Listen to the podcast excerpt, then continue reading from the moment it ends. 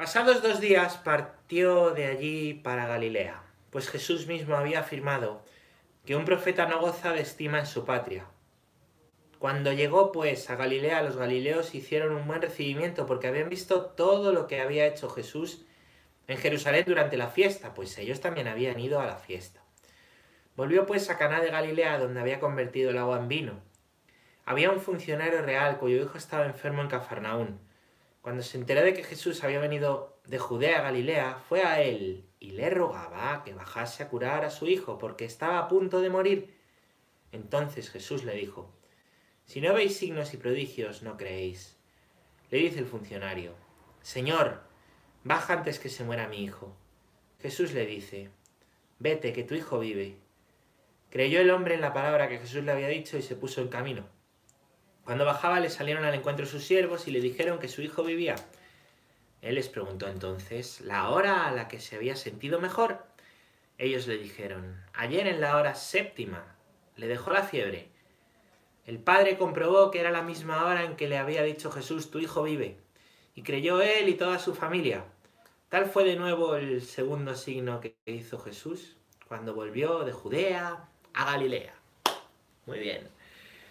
Bueno, y aquí tengo marcado, fijaros que este texto nos lo dieron a leer y a meditar en un retiro, debía ser en el seminario, el 19 de abril de 2008.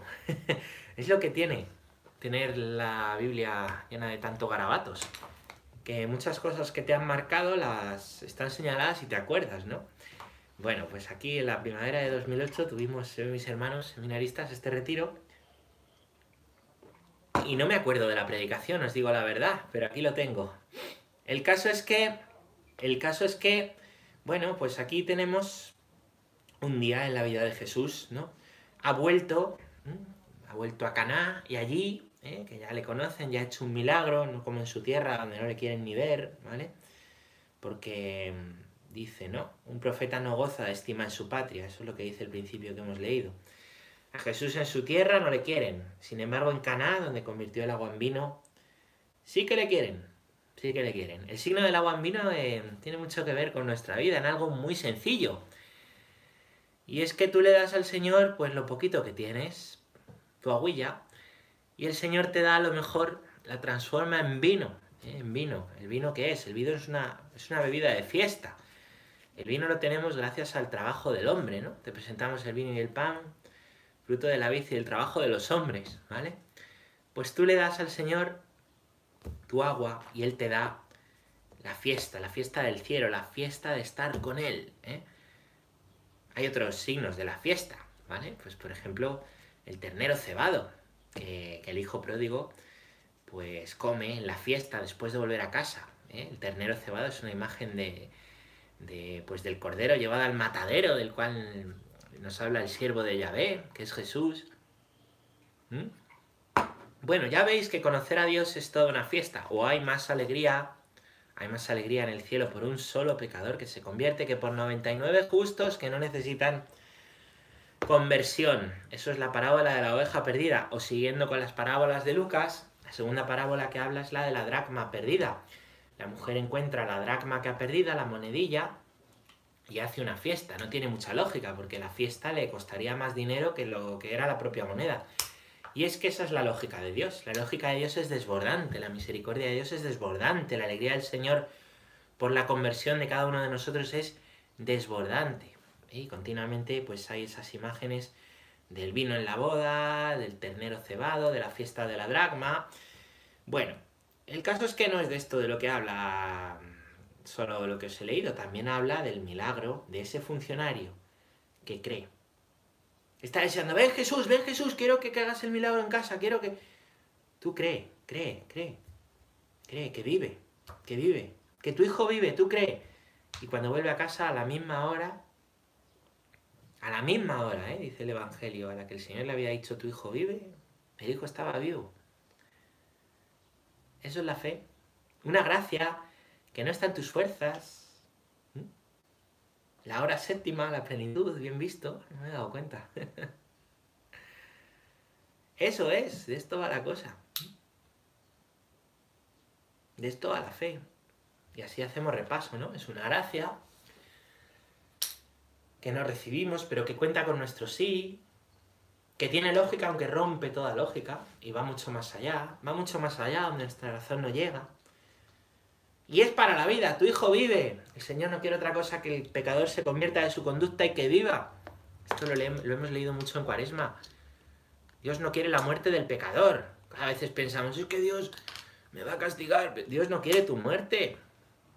Dios quiere que te conviertas y vivas. Lo que pasa es que si tú le dices que no, pues tú solo te estás condenando, muchacho. Es una posibilidad decirle que no a Dios.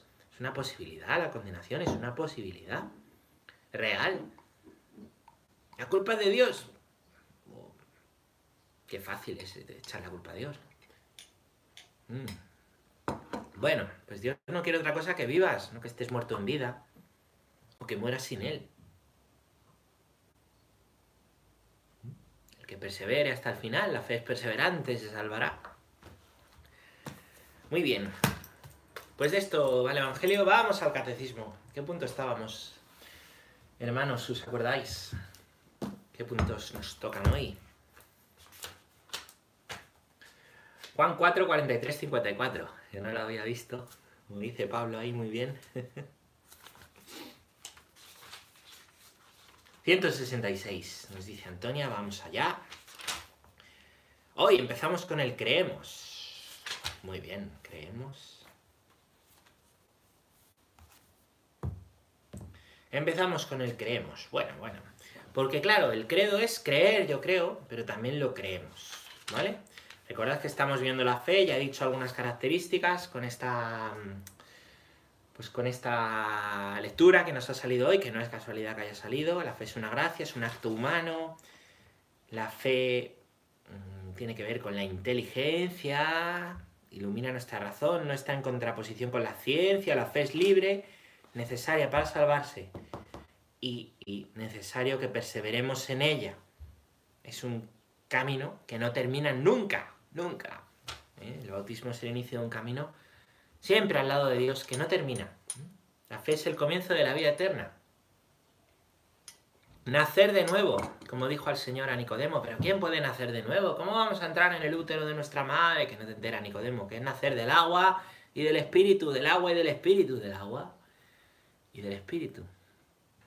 Imagen del bautismo, ¿no?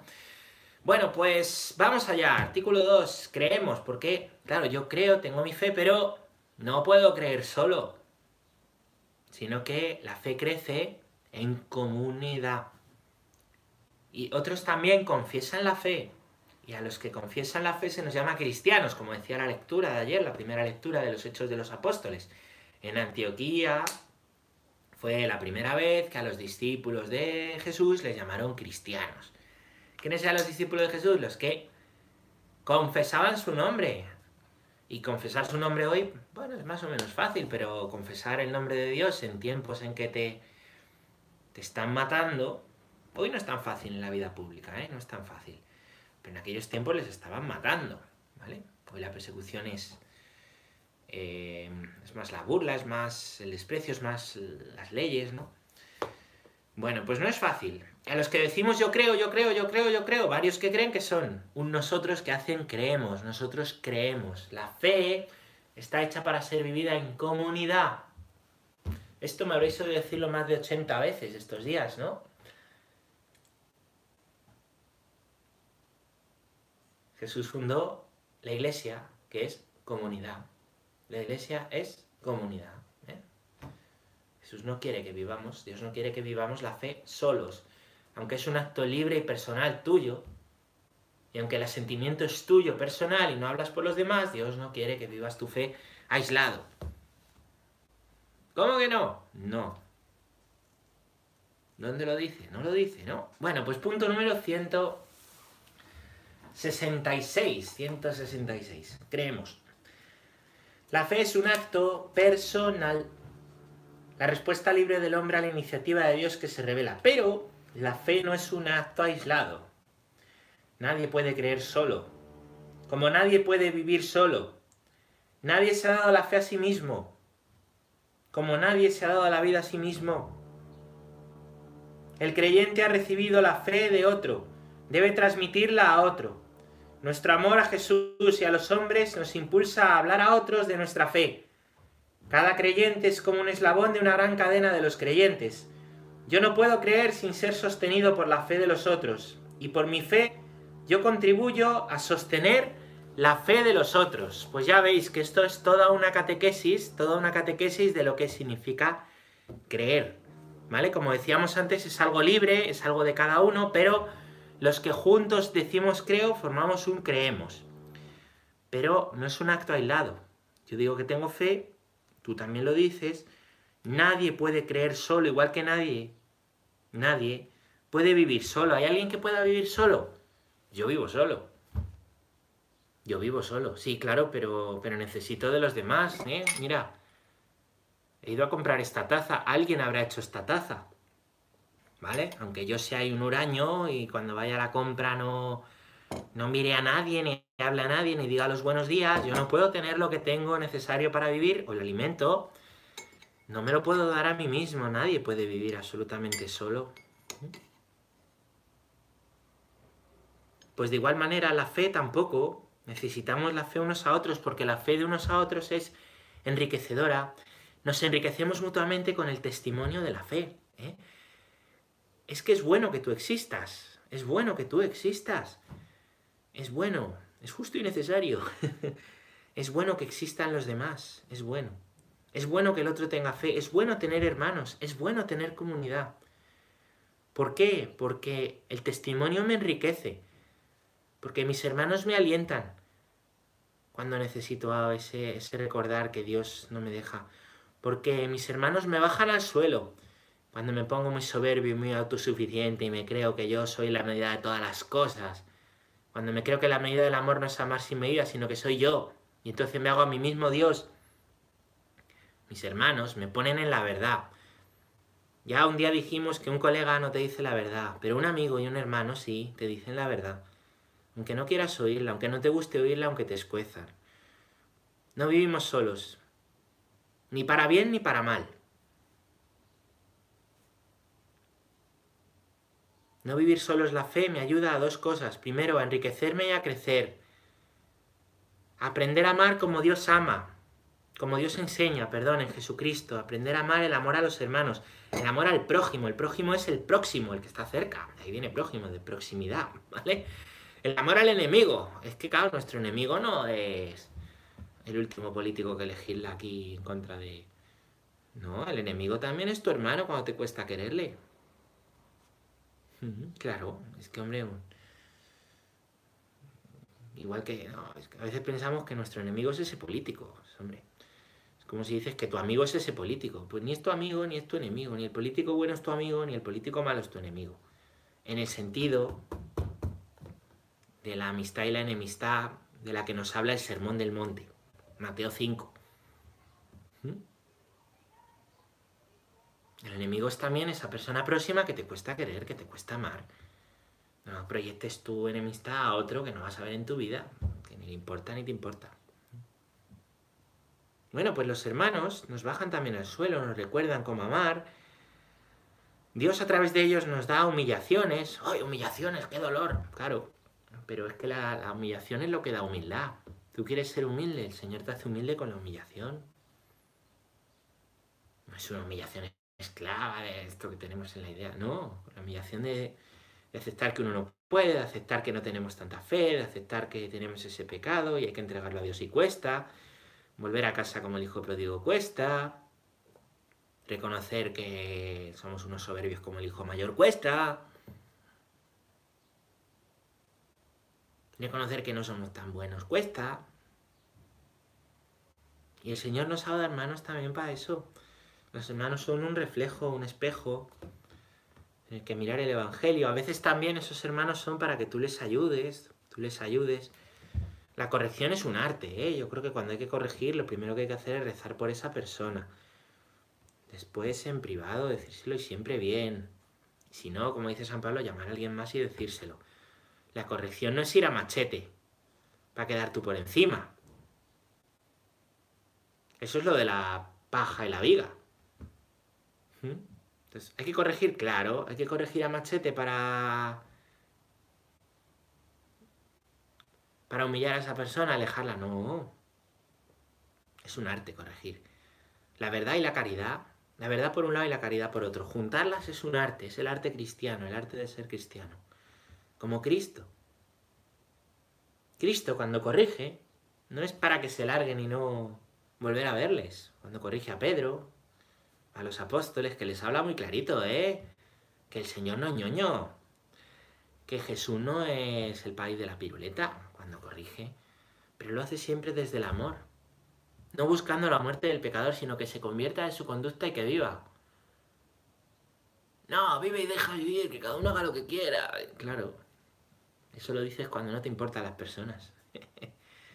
Pero cuando tienes a alguien a tu lado que es tu hermano y que le quieres, pues con palabras de amor le hablas, pero también con palabras de verdad. Yo querría ver esto de vive y deja vivir, ver qué hacen con sus hijos pequeños. Vive y deja vivir.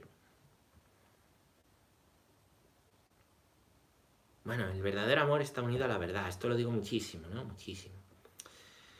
Bien, pues los hermanos son un regalo. El Señor nos ha dado hermanos, quiere que vivamos como hermanos, con hermanos, en comunidad.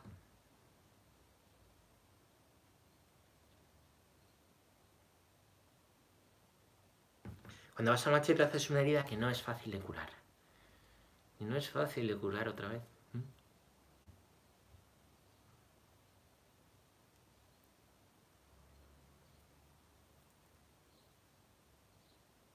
Ninguno nos hemos dado la fe. La hemos recibido de otro. ¿Qué va? A mí me ha venido sola. No, igual que no ha llegado. No ha llegado solo el alimento a tu nevera. A lo mejor alguno piensa que sí, porque nunca hace la compra. Igual que el alimento no ha llegado solo al supermercado. Pues tampoco la fe. La fe se transmite de persona a persona, de testigos a testigos, a través del testimonio. Oye, es que me convertí delante del Santísimo. claro, bien, pero hubo un sacerdote que expuso ese Santísimo y que abrió la puerta de esa iglesia. Siempre hay una mediación humana. Siempre hay una mediación humana. Un testimonio vivo, alguien que con su paciencia, alguien que con su perdón, alguien que con su virtud, alguien que hablándote en verdad y poniéndote en verdad, pues Dios se sirve para transmitir la fe de generación en generación, recibiendo lo que hemos recibido de los apóstoles, que han sido los testigos directos. Por eso la iglesia, creemos en iglesia. ¿La iglesia es singular o plural? Es singular, ¿no? La iglesia. Pero es plural. Cuando hablamos de la iglesia es plural. Porque la iglesia eres tú. No, la iglesia son los edificios. A ver si abren las iglesias, pues. Bueno, ¿y tu iglesia doméstica? ¿No? ¿Está abierta? ¿Eres tú? La iglesia es el Papa y los obispos, pero esa es otra iglesia, hombre. Es que no hacen lo que tienen que hacer, claro, y, tú lo haces todo estupendo, supongo. Hay que entender esto, ¿no? Que la iglesia somos todos. A veces dicen, lo de Hacienda somos todos. Yo no sé si Hacienda somos todos, pero qué chorrada, pero la iglesia sí. La iglesia somos los bautizados, la comunidad.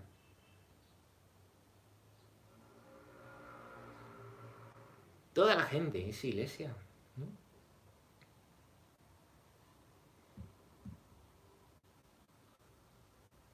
Los bautizados. No, yo es que soy de lo mío, respondiendo a esto, ¿no? Es que soy de tal movimiento y solo en tal movimiento está la salvación. Oye, cuidado. Cuidado, no te proyectes que Dios da muchos dones y muchos carismas. Hay veces que nos podemos volver un poco fanáticos de tal movimiento, de tal otra cosa, de lo mío. Como muy bien decís, personas que están en movimientos, personas que no, y personas que no están en nada. En su diócesis, en su parroquia. Es la iglesia, viva. Ahora eso sí, necesitamos comunidad, siempre. Necesitamos comunidad. de tal congregación, como las monjas que viven en comunidad o los monjes, tal movimiento, tal espiritualidad, tal... La iglesia es amplísima, la iglesia es... pues tan grande como, como cristianos. ¿no? La cosa está en que no perdamos esa perspectiva de que la iglesia eres tú y de que la iglesia no eres tú solo. Las dos cosas. La iglesia eres tú y la iglesia no eres tú solo. ¿Mm? Por eso creemos. No se puede creer, dice el catecismo, sin ser sostenido por la fe de otros. Y yo por mi fe contribuyo a sostener a otros. Maravilla. Dice San Pablo que somos un cuerpo. Un cuerpo. ¿Qué quiere decir eso? Pues que, que todo afecta, ¿no? Cuando tú estás malo de algo, te molesta todo, a lo mejor tienes malestar en todo. Es que estoy malo de un oído, te duele el oído, pero tienes un malestar en todo el cuerpo. O hay cosas que no puedes hacer y afectan a todo tu cuerpo. Imagínate que te duele el oído y no puedes escuchar. Y yo te digo, ven, ven, ven, ven. Pues como el oído está herido y no puedes escuchar, tampoco las piernas se van a mover. Somos un cuerpo, dice San Pablo, y Cristo es la cabeza. Cuidado a veces con ser cabeza nosotros, por nuestra parte. Cuando queremos hacer una iglesia a nuestra medida, cuando decimos que en la iglesia solo esto, cuando decimos que... Cuando somos más papistas que el Papa. Somos un cuerpo, Cristo es la cabeza.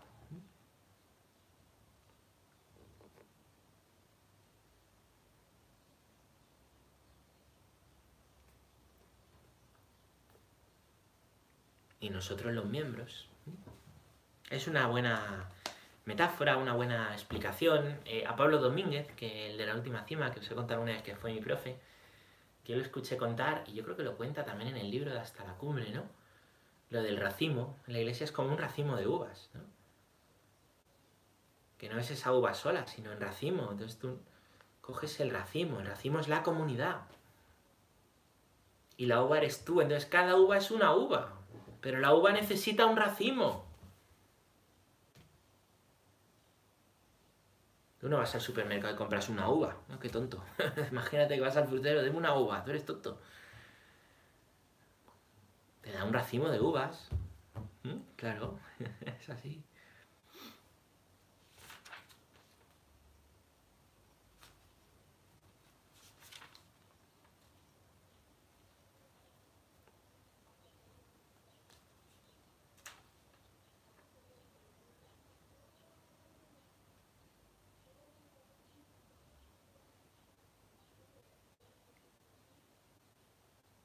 Pues creemos, vamos a leer otro punto. punto número 167. Estoy viendo por ahí preguntas que las vamos a ir respondiendo después, ¿vale? Creo, creo que es como empieza el símbolo apostólico. Es la fe de la Iglesia profesada personalmente por cada creyente, principalmente en su bautismo. Creemos es la fe de la Iglesia confesada por los obispos reunidos en concilio o más generalmente por la asamblea litúrgica de los creyentes. Creo es también la Iglesia, nuestra Madre, que responde a Dios por su fe y nos enseña a decir creo y creemos. Bueno, pues las dos cosas, fijaros, fijaros.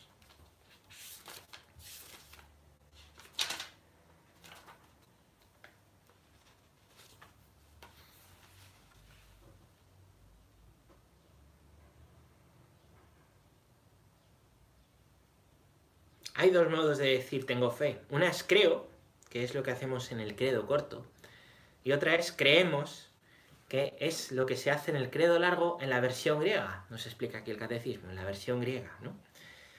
Hay dos credos, que es lo mismo, el mismo credo. Uno es el apostólico, el que tiene 12 artículos, que empieza diciendo creo, y por eso en ese momento de la misa del credo que se confiesa el domingo, o cuando se van a recibir sacramentos, a modo de preguntas y respuestas, o en la renovación de las promesas bautismales decimos creo, hablamos de yo creo, ¿vale? Y luego los obispos reunidos, dice aquí, ¿no? Nos explica, rezan el símbolo niceno-constantinopolitano, que es el credo que se define en estos dos concilios. El de Nicea, por eso niceno, y el de Constantinopla, por eso constantinopolitano, ¿vale? Definiendo muy bien todo lo que tiene que ver con las tres personas de la Trinidad frente a las herejías pues que iban surgiendo en la época donde se decía que Cristo no era hombre o que no era persona de Dios o que el Espíritu Santo no era persona divina o que, o que eran tres dioses, un montón de cuestiones teológicas quedan definidas, ¿no? Quedan definidas en este segundo credo, el niceno constantilopolitano, que en el original griego comienza diciendo no creo, sino creemos. Nosotros lo solemos rezar en singular, creo. En el original griego se dice en plural, en plural. Una cosa curiosa, ¿no? Ahí abajo veis los, las notas a pie de página 44 y 45 del catecismo, hay una abreviatura que pone DS30 y DS150. ¿Qué significa eso? Es Detchinger. Detchinger, ¿qué es eso? Pues es una recopilación, el Detchinger, de todo el magisterio de la Iglesia, todo lo que han dicho los concilios, todos los concilios, ¿no? Yo tengo un librito que es el Vaticano II, todo el concilio está ahí. Pues hay un libro gordo que son todos los concilios de la Iglesia todo el magisterio de la iglesia, em, que se llama Detchinger. Entonces ahí está recogido pues lo que el, símbolo apostólico, el símbolo de los apóstoles. Está recogido el símbolo niceno-constantinopolitano. Está todo lo que iban diciendo los concilios se recoge. Cuando veis esa abreviatura, quiere decir eso. Detchinger, lo podéis encontrar, yo creo, en internet. Bueno, por aterrizar un poco este punto, este punto. Creo entonces ¿eh? es la fe de la iglesia que tú profesas personalmente. Y creemos es la que profesas en asamblea con los demás. Esto ya lo hemos explicado, ¿vale? Lo que tú profesas no lo profesas solo, sino lo profesas siempre con tus hermanos. Ser cristiano consiste en aprender a decir creo y en aprender a decir creemos las dos cosas es aprender a afirmar tu testimonio personal y aprender a afirmar tu testimonio comunitario y a vivir en comunidad, en tu parroquia, en tu movimiento, en tu congregación, en tu estado de vida. Creemos. Los creyentes que decimos creo, creemos. Quiero leeros una cosa, porque me, gustó mucho. El otro día eh, vi en una página que es Religión en Libertad, Em, hay, la verdad que noticias muy interesantes, ¿no? Y sin entrar en polémicas, ¿no? Pues es bastante interesante, ¿no? Eh, una homilía del Papa dice los cinco riesgos que dijo el Papa Francisco para...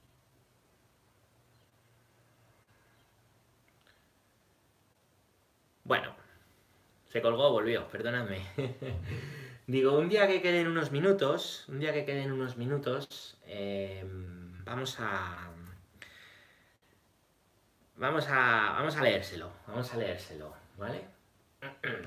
Cinco riesgos en las personas que ya tienen fe, que entorpecen su trato con Jesús. Ya que hemos estado hablando de estos temas de fe y del creo y el creemos, pues cuidado, porque las personas, pues, pueden tener diversos problemas, enfermedades espirituales, podemos tener, ¿eh? Podemos tener Peligros que no vemos. Pues vamos a ver. Cinco peligros o cosas que hay que estar vigilantes. Porque a lo mejor tenemos trato con Dios y en realidad estamos pues alejados de Dios o hay algo que no nos deja avanzar. A veces decimos, no avanzo. A lo mejor no es cuestión de rezar más solamente. Bueno, estas cinco cosas. Las riquezas, señores de este mundo. Dice el Papa, muchos de nosotros nos detenemos porque somos prisioneros de la riqueza. El Señor es muy duro con la riqueza hasta el punto de decir que es más fácil que un camello entre por el agujero de una aguja, el ojo, que un rico entre en el reino de los cielos. No debemos caer en el pauperismo, ni tampoco vivir en la riqueza, porque son el Señor de este mundo. No podemos servir a dos señores. Bueno, ¿qué quiere decir esto? ¿No? Que por tener más, no. Es una cuestión, como os decía, de corazón. Puedes tener muy poco, y estar apegado a esa riqueza que tienes. Puedes tener mucho y ser muy desprendido de esos bienes, ¿no? El propio San Pablo en la carta, no sé si es a Timoteo o a Tito, uno de los dos, pero bueno, seguro que lo encontráis, dice, ¿no? Que, que las riquezas y el dinero están en la raíz de muchos problemas de este mundo. Y es verdad, ¿cuántos de nuestros problemas y de los problemas de la vida adulta tienen que ver con el dinero? ¿Cuántas familias rotas por herencia? ¿Cuántos problemas de eh, personas que se quiebran en su relación, en su amistad, es por el dinero. ¿Cuánto sufrimos pensando en el dinero y dando vueltas si tuviera más? o me voy a arruinar, o cuántos problemas de dinero, dinero, dinero, dinero. ¿Mm? Bueno, pues también eso puede ser un problema con Dios, puede ser un problema en el sentido de yo vivir apegado a las cosas. Entonces no dar mi tiempo, no, no, no ser desprendido y dirás, pero ¿qué tendrá que ver? Pues tiene que ver, tiene que ver, porque cuando el corazón no se hace desprendido de las cosas, ¿sabéis qué pasa? Cuando el corazón no se hace desprendido de las cosas, vive continuamente preocupado por ellas. Y eso afecta. Porque todo lo que es vivir preocupado por las cosas deja de ser vivir preocupado por Dios, porque no se puede servir a Dios a dos señores. El corazón reclama exclusividad, ¿vale? Bueno, pues eso es una cuestión de corazón. Hay que ver cómo está nuestro corazón en lo apego a lo material. Si te quitaran ahora algo que quieres mucho, mm, ¿podrías vivir sin ello? ¿Podrías vivir sin ello? Eh, o, realmente hay algo, puedes prescindir de Dios, pero hay algo de lo que no puedes prescindir, ¿no? Bueno, frente a eso nos alerta el Papa. Segunda cosa, peligro para el que tiene fe, las interpretaciones rígidas que no son fidelidad, dice el Papa. La rigidez de corazón, la rigidez en la interpretación de la ley. Jesús reprocha a los doctores de la ley por esta rigidez, que no es fidelidad. La fidelidad es un don de Dios, la, rigidez es seguridad para mí.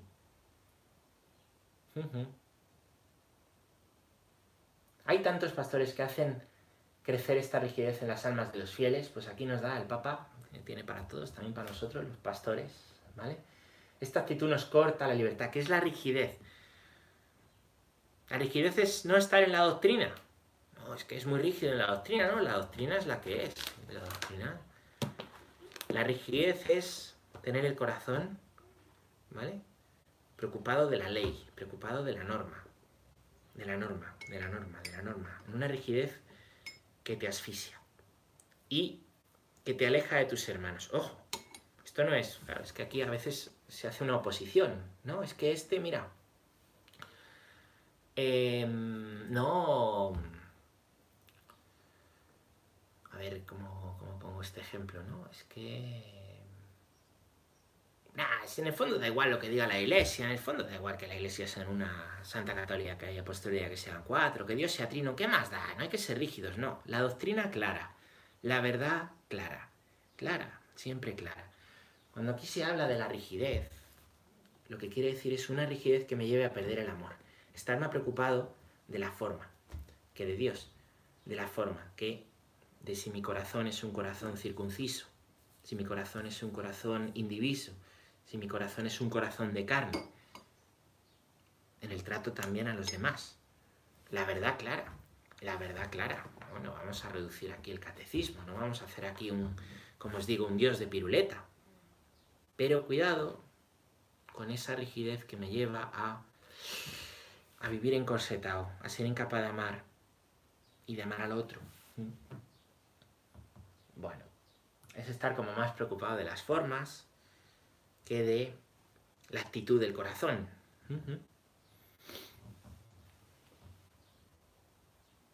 El Papa recordó el caso de una mujer que le confesó que sentía estar en pecado mortal porque había acudido a una boda con misa un sábado por la tarde y después descubrió que no le valía como cristiano dominical porque no le valían las lecturas pues, pues eso, yo creo que esta, esta señora no tendría culpa, no tendría culpa, sino que es algo pues que le han inculcado y tenía ahí pues como un dolor de corazón, un dolor en el alma, ¿no? Un dolor en el alma muy grande, una deformación de la conciencia, ¿no? Bueno, pues ahí van esos ejemplos, ¿no? Tercero, la tibieza, un sí pero no. Esto sí que es peligroso, amigos. Porque igual que la rigidez es bastante fácil de ver, la tibieza, un sí pero no, un pararse. La acedia nos quita la voluntad de seguir hacia adelante, un sí pero no, esto es. Esto es, como dice el hermano Borja, el hermano Borja, em, ir con el freno de mano, chao. Imagínate que tienes ahí un descapotable, pero vas con el freno de mano, chao, dando tirones. Eso es la tibieza Sí, pero no, dice el Señor, el Señor, dice, uy, no eres frío ni caliente, eres tibio, te vomitaré de la boca. Los padres de la iglesia, los maestros espirituales de la iglesia han visto reflejada esta tibieza en una enfermedad espiritual, ¿no? Que se llama acedia, desgana, falta de ilusión por todo, querer y no querer al mismo tiempo, y en el fondo no saber lo que quieres. Es ir a medias, frente a o santos o nada, hay algo peor que nada.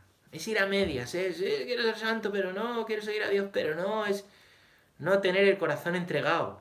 En tus mundos de Yuppie querer entregarlo, pero los mundos de Yuppie no nos salvan. Y en la vida real, sí, bueno, toda la vida huyendo, toda la vida disimulando, toda la vida... Mm, todo está bien. Está bien Dios y está bien... Todo está bien.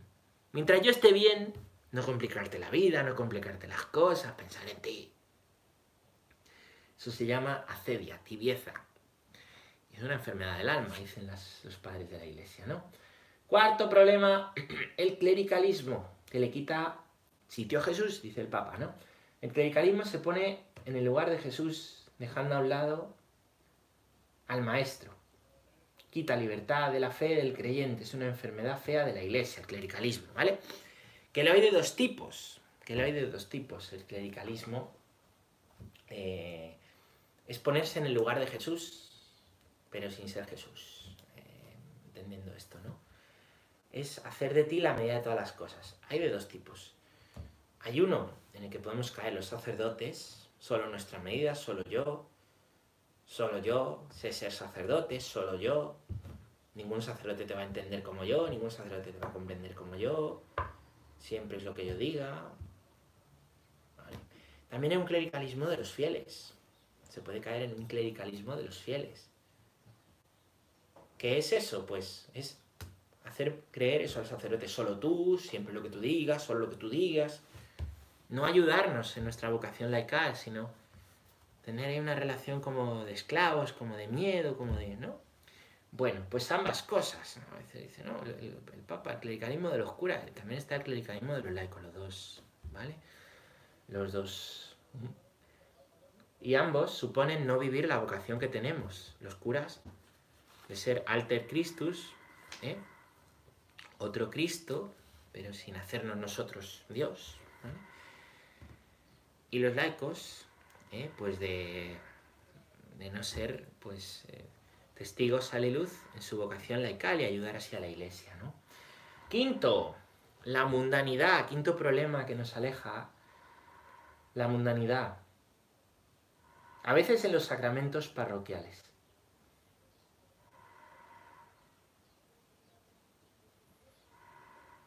El espíritu mundano nos impide seguir hacia adelante para conocer a Jesús. En la celebración de algunos sacramentos en algunas parroquias, cuánta mundanidad hay, no se, comprende bien la presencia de Jesús. Pues sí, cuando no tratamos bien la liturgia, cuando le damos patadas a la liturgia, por ejemplo, mundanidad, cuando queremos hacer una liturgia que por ser muy cercana es tonta y pierde el misterio. El cura, ¿eh? el cura no es un payaso, aunque a veces hagamos el tonto, no es un payaso.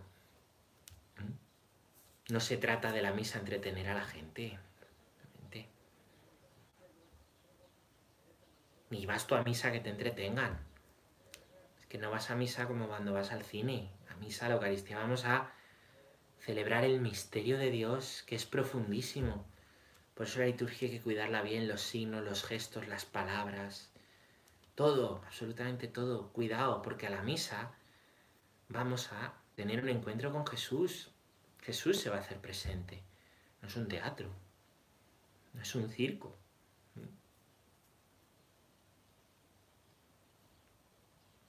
Y podemos caer en esa tentación, tanto laicos como curas podemos caer en esa tentación. La mundanidad yo creo que también tiene que ver con la tibieza, porque cuando no, y también tiene que ver yo creo con lo del dinero, tiene mucho que ver con la 1 y con la 3. Cuando tú no tienes entregado al corazón, cuando vas a medias, cuando sirves a dos señores, eres del mundo, eres del mundo.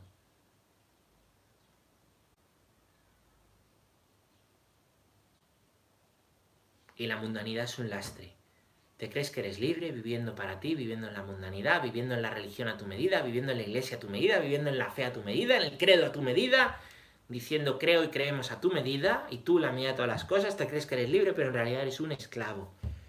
Eres un esclavo. Todavía. A lo mejor no te has dado cuenta. A lo mejor no hay mucha culpa. Pues también estas cosas el Papa las dice para que nos demos cuenta. Porque Cristo ha venido a hacernos libres de nuestras ataduras. No dejar el freno de mano, chao.